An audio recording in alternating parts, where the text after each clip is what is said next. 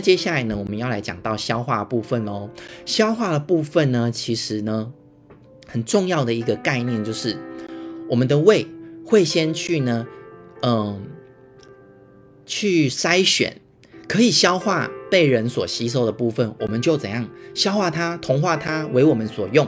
但是如果不能被消化的东西呢，我们是不是就把它排泄掉？有这个概念就。大概就可以理解我接下来要讲什么了。如果你是一个很敏感的朋友，大概就知道我要说什么。所以在我们的生活里面，如果是有一些有一些资讯，它是比较能够被我们消化的，我们是不是就很能够去理解它，然后就消化它？可是如果在生活当中有一些资讯来的时候，我们没有办法去接受，或者是我们没有办法去理解为什么会是这样的时候，那我们又无力反抗的时候。这时候可能在我们的消化道就会出现问题。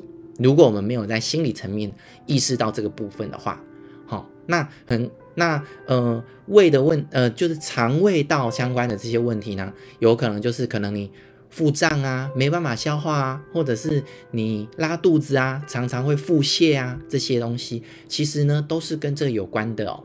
好，所以他说到啊。饥饿呢，其实是想要得到跟接受的一个象征，是表达出某种我们的渴望。所以说，有些人呢，他就一直很喜欢吃东西。那我都会都会说，诶，是不是你心里很空虚啊？所以你很想要吃东西呢？那有些人的确是这样的状态哦，他想要透过塞进一些东西到身体里面去填补那个空虚的心理问题。所以呢，这个部分呢，没有办法从嗯。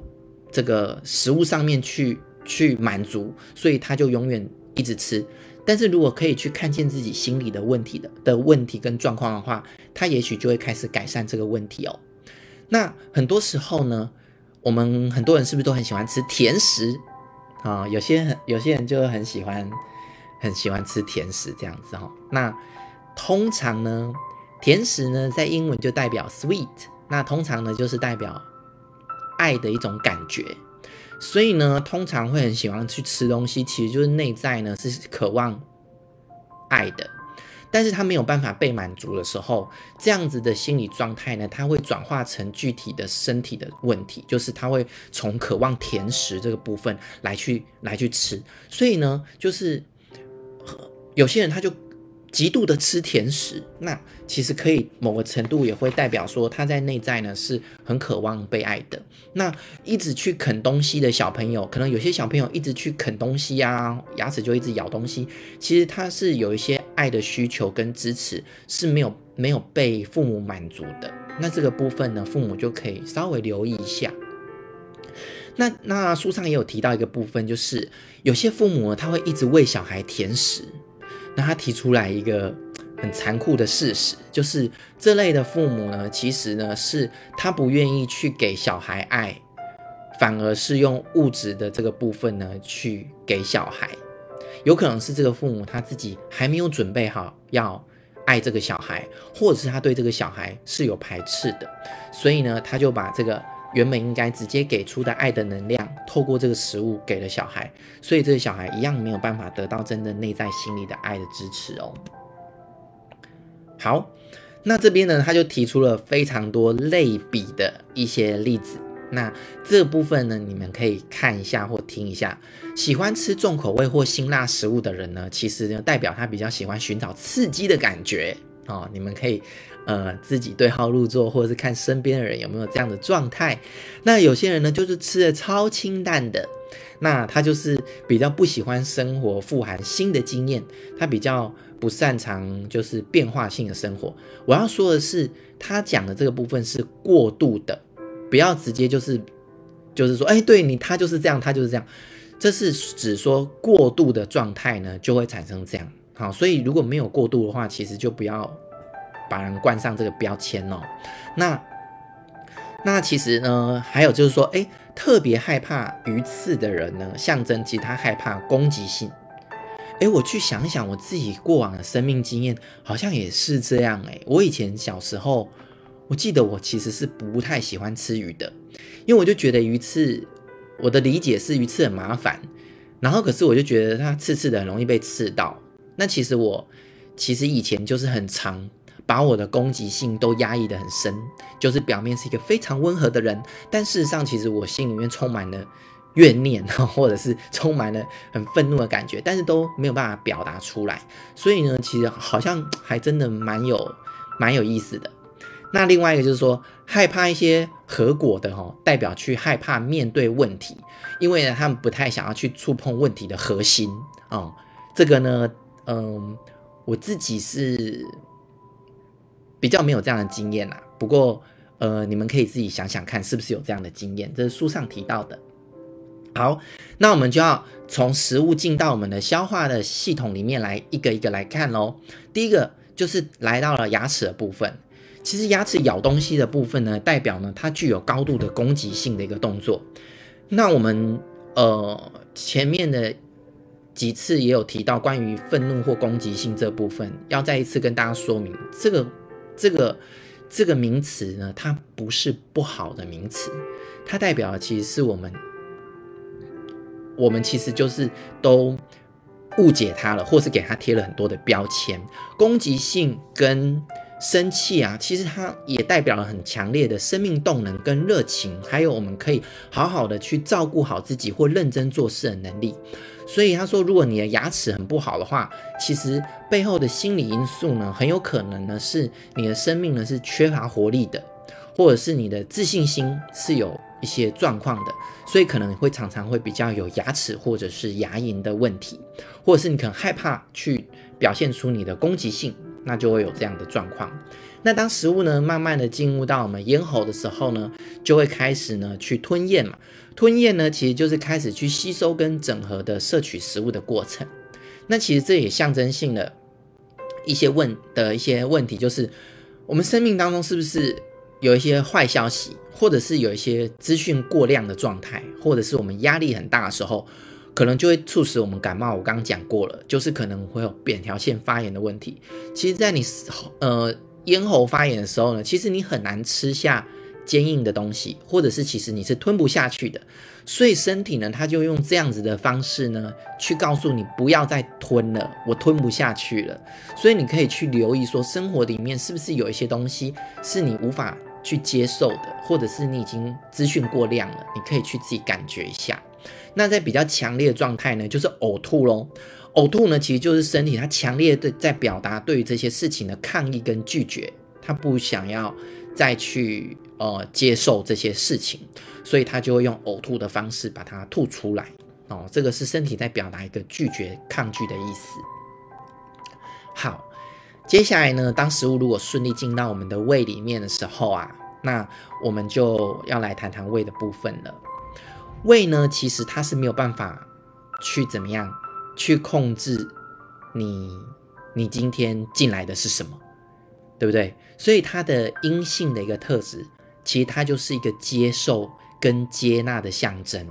而接受跟接纳的象征呢，也代表了开放跟顺从的一个呃能量跟能力。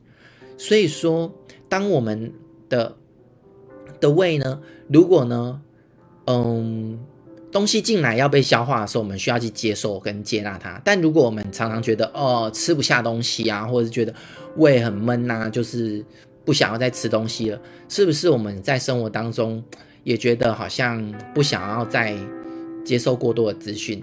像我自己的经验就是，我可能很长啊，就会呃，比如说我常常会做一些文书跟电脑作业或做报告，我可能就会很投入在这上面。可是我发现，我投入在这上面的时候呢，我做完之后，我要去吃东西，我反而吃不太下。我不知道大家有没有这种感觉，还是就是狼吞虎咽，就是吃不太下。原因有可能就是我觉得好像真的诶，就是说资讯量已经太多了，我脑袋已经要塞爆了，所以我已经不太想要再接接受东西进来，所以就会吃不太下。嗯，大概是这样子。那呃。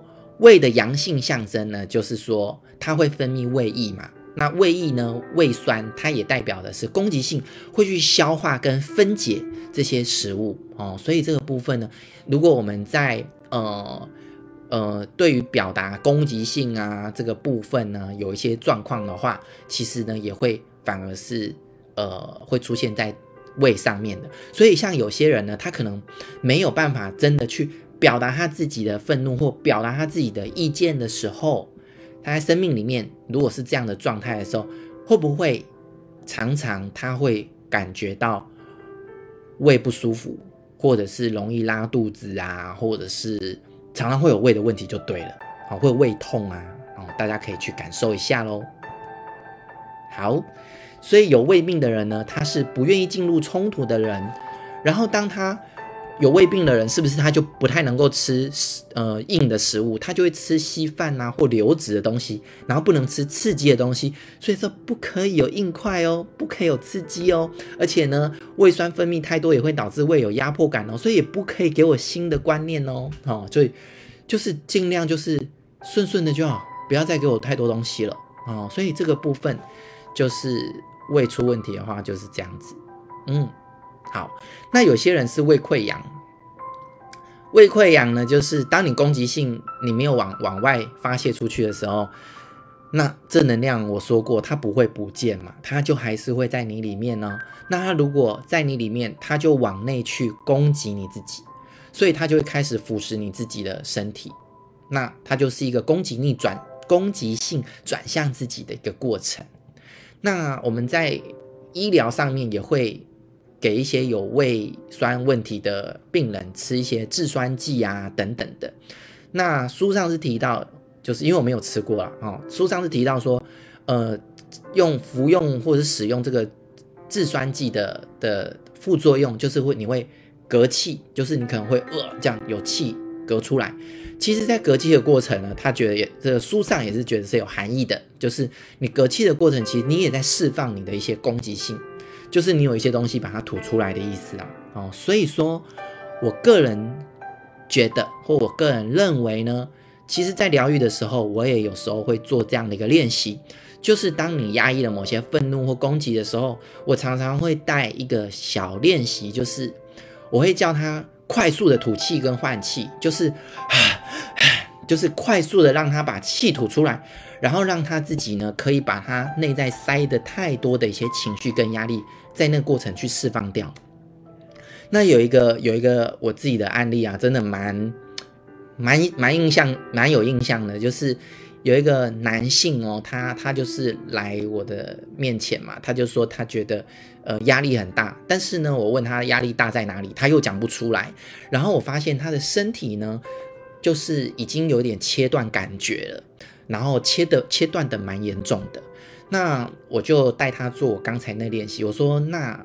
你的感觉都没有办法连接的话，其实不容易去做情绪探索，因为是很需要去透过每个人的感受去探寻自己的内在的。所以我就尝试着带他做一件事情，就是我请他假装过度换气，就是 一直吐气、吐气、吐气。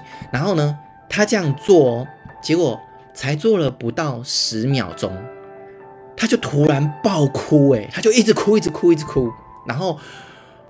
但他他当然不知道他他怎么了，他就一边哭说：“我怎么会这样这样？”但是其实我就明白这意思嘛，其实就是他里面的情绪已经塞得太满了，可是他的身体呢又切断了他自己跟情绪的连接的时候，其实他就他就是会出现这样的状况。所以用一些呃呃比较有专业老师的带领的练习，其实是可以协助自己比较快的打开自己某一些东西的。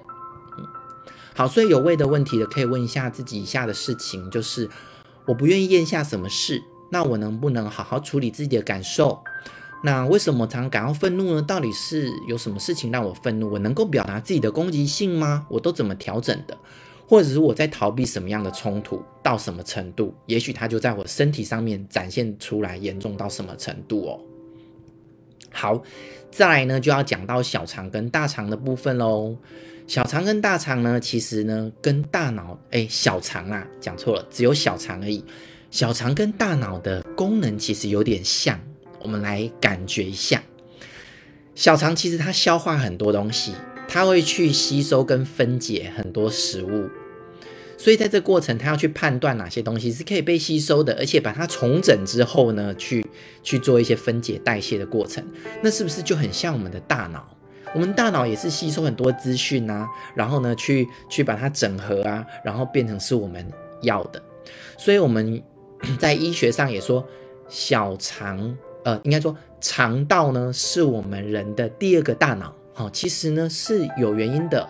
OK，所以呢，小肠有问题的人呢，其实他会比较倾向呢，太过度的去分解或者是去嗯、批评这些或者是分析这些东西的，所以呢，他可能就比较容易出现批评的问题，或是比较急躁啊，或者是常常担心很多东西啊，比如说担心生存问题啊，然后或等等的都有可能。好。那小肠呢，其实也跟恐惧绑上一层关系。那其实这恐惧呢，跟刚刚呼吸其实也都有类似，就是其实只要是恐惧啊，大概都跟紧绷跟限制脱离不太脱离不太了关联。然后，所以一想到恐惧呢，你就要感觉自己是不是紧绷了，感觉自己是不是在生活当中有哪些限制的部分。那它反向的部分就是，它就是要排掉喽。那它就是用腹泻的方式来去。来去释放掉这些东西，所以有时候有没有听过一些比较自然疗法的一些说法？就是说，诶，如果你感冒了，或是肠胃型的感冒，你你若用自然疗法的话，你就吃一些益生菌，或者是吃一些可以去泻肚子的东西，就是把那些细菌拿走，把它泻掉。那其实某个程度呢，也是把我们身体呢排斥的，或是讨厌的这些东西，把它排出去，一样的道理。好，那最后讲到排泄了。排泄呢，其实呢，就是我们身体的最后一个要离开我们的一个地方，对不对？就是肛门的部分跟大肠的部分。所以呢，排泄呢，它涉及到的议题呢，是跟给予有关的，或者是跟放下有关的。所以呢，在这边呢，我们可以想想，有些人他是特别容易去便秘。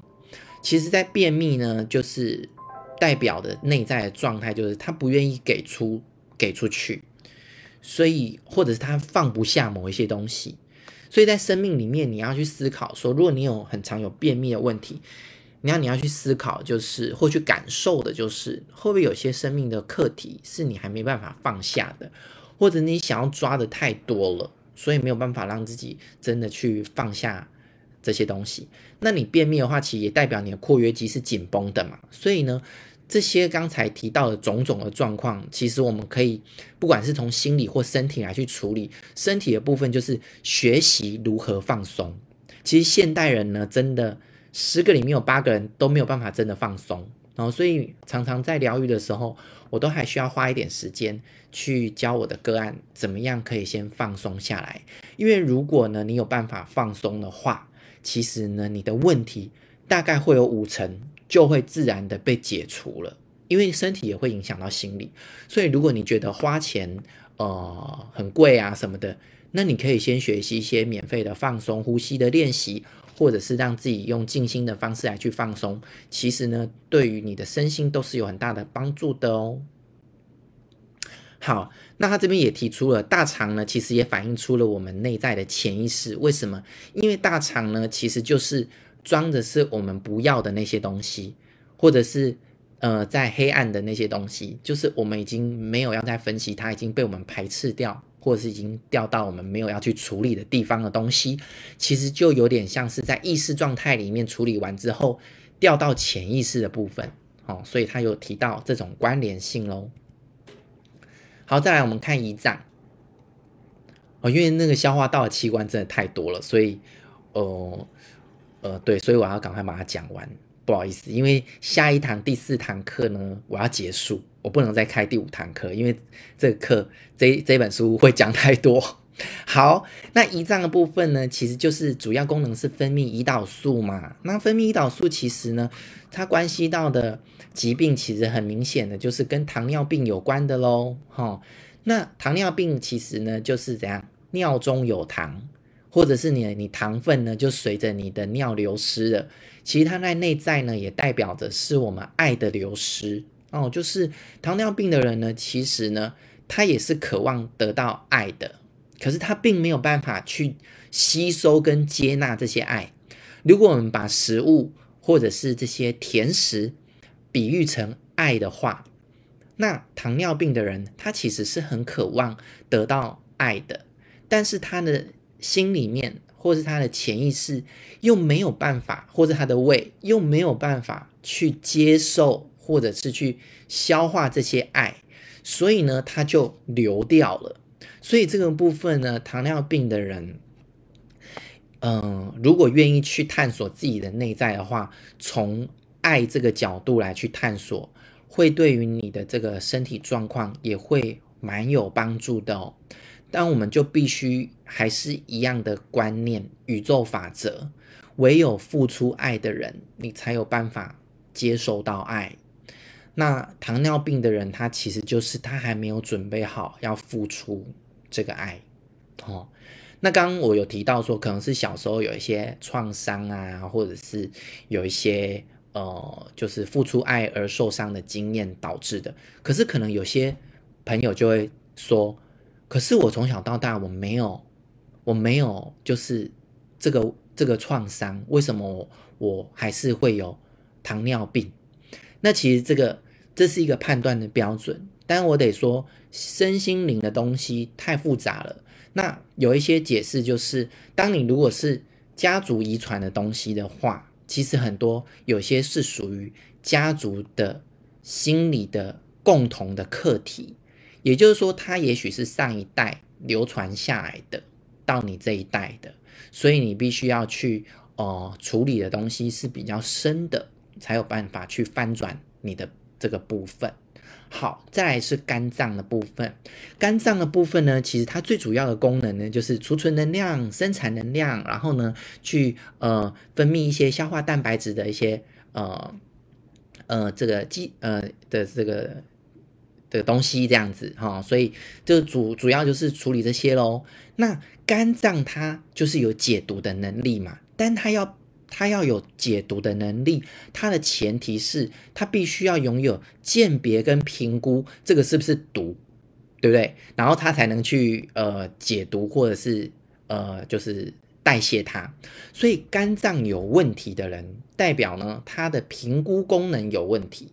评估功能什么意思呢？我们来看后面的部分会比较明白。通常呢有肝的问题的人，通常是过量。这个过量不一定是指物质的过量，有可能是你过多的的一些行呃过多的内在的状态，比如说你可能没有节制的去从事某些行动啊，比如说是某些成瘾行为，有可能。那当然在物质的部分，你可能吃太多啊，当然也是，或者脂肪太太吃了太多油脂啊，当然也是会造成肝脏问题。还有另外就是你自我过度的膨胀。或是你对一些事情，你的主观意见太过度了，你都没有办法去，呃，真的去合理的去听别人的意见，或者是客观的去判断这件事情，就都坚持你自己的意见，或者是反应也许在于不是这个问题，是在于可能你的生命啊，你有太崇高的理想了，比如说像大家都认识的人，国父好了。他就是有非常高的理想，嗯，但是他的肝就是也有一些问题，对对，就是这样子。所以，但我没有说这是好或不好，是我们每一个人在生命里面是某一个状态，相对而言就会伴随另外一些状态的产生，所以只是看你要或不要选择那些状态而已。那当你知道了，你就有机会去做调整，那你也有机会是怎么样？去不做调整，那是根据我们每个人的个人的自由意愿来去决定。但是你如果能够觉察到这一点的时候，你就有选择权，你的生命就会比较有自由的感觉。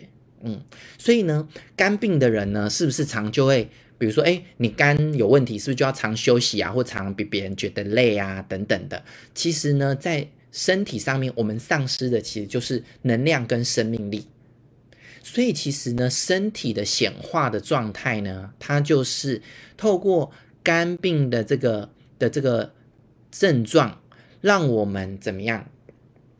告诉我们，我们不不要再这么的过度了，好，我们不要再这么做那么多了，我们不要再这么的没有节制了，因为我们的能量跟生命力不够，好，所以呢，借此呢，要是回过头来要去矫正我们内在呢有这种过量的这种状态的议题，好，所以大家自己感觉一下了，有可能也有可能是，呃，我刚才讲什么？就是也有可能是你给的爱太多，也有可能。哦，也有可能是有过量的问题，反正种种只要跟过量有关的，你都可以反刍一下。所以在肝病里面呢，我们会慢慢学会谦虚，慢慢学会有耐心，慢慢学会自我节制。啊，所以可以问自己一些问题喽。我对于哪些部分会丧失一些评估或判断力？就是我可能就一头热啊，或者是我一有自己想要的，我就是疯狂的去做这样子。或者是我在哪些地方没有办法去区分，到底做哪些事情对我有益或有啊有害，或是有些人超忙的生命就超级无敌忙，然后没有办法去区分他现在真的最需要做的事情或对他生命要做的事情是什么？哦，或者是我是不是接受太多不必要的东西啊？哦，或者是我的目标设定过高过高了？还有哦，第四点比较比较难以解释。我先不解释好不好？时间不够了。胆囊的部分呢，就是好，胆囊比较会出现的问题是什么？胆囊会比较出现的问题就是胆结石。胆结石呢，为什么我们会结石在那边？一个能量越来越浓稠跟固化，最后呢，它就会凝结结石在那边。所以呢，胆结石呢，是我们攻击性固化的一个结果。当我们能量找不到出口的时候，它它要么对对外，要么对内，但它如果被卡在那边，又找不到出口，它很容易就凝结在那里了。所以其实这个下一次课程我会提到癌症的部分，也是类似的状态啊。当能量找不到出口，凝结在那边的时候，就比较容易出现结石。那其实根据统计呢，已婚的妇女比较容易出现胆结石的问题。为什么？因为很多我们东方传统的女生。就是受制于很多我们传统的道德或文化的规约，就是说，你就是在家呢，你就是要好好的牺牲奉献，然后你就是要服务先生，然后好好照顾小孩。所以很多女性呢，她其实牺牲了她自己很多的理想，或是她自己想要追求的梦想。但是在在牺牲这个部分的同时，她内在也蛮多会产生很多的什么愤怒的。跟他没有办没有没有办法去平衡的这些能量，可是他又必须要隐忍，因为就是遵守三从四德嘛，不可以太怎么样，不遵守妇道哈，所以呢，这些情绪呢又被压抑进去，所以最就很容易会产生妇科的问题，或者是呢结石的问题。好，不好意思，今天讲的真的有点快，那我现在来看一下大家的留言。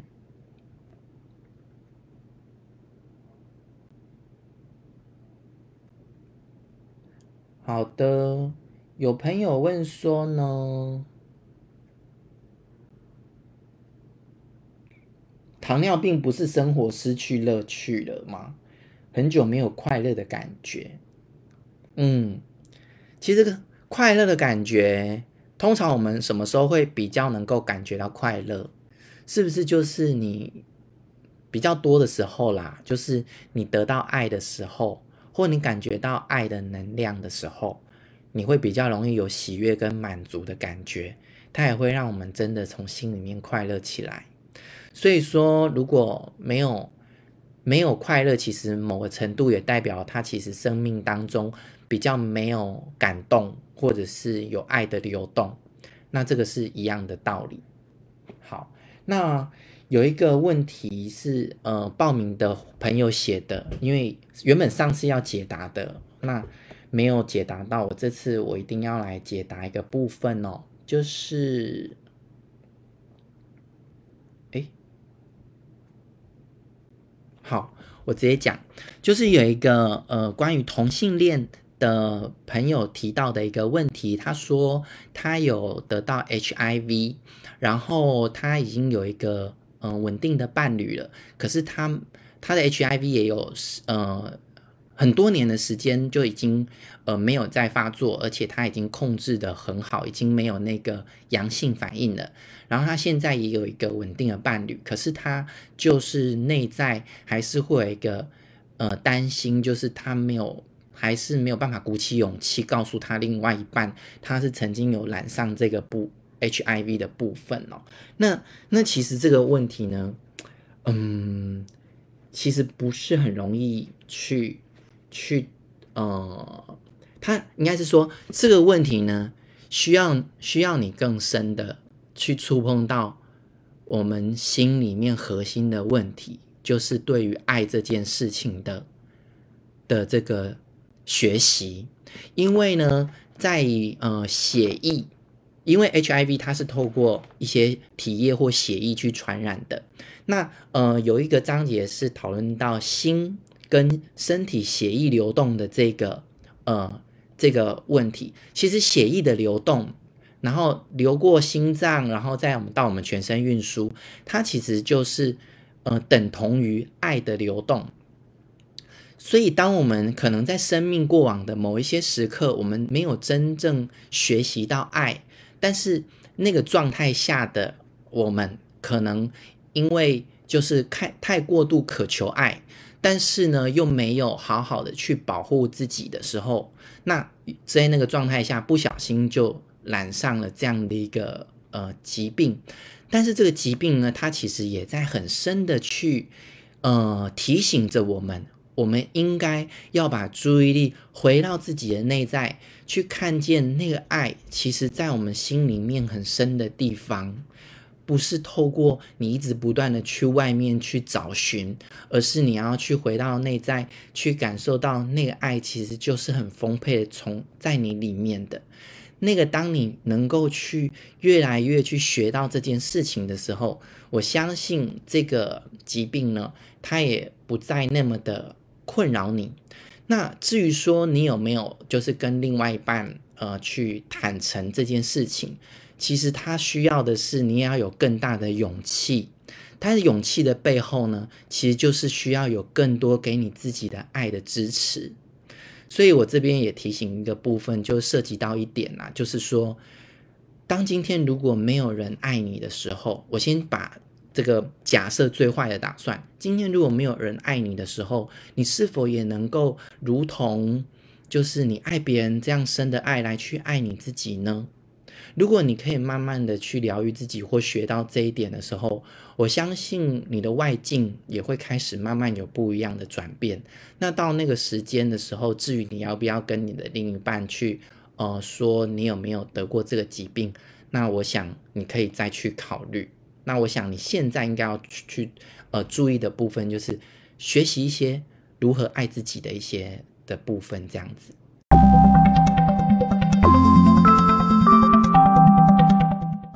谢谢您的聆听，欢迎追踪 FB 亚特的心疗空间，以得到更多的资讯，或是欢迎跟我预约做一对一咨询哟。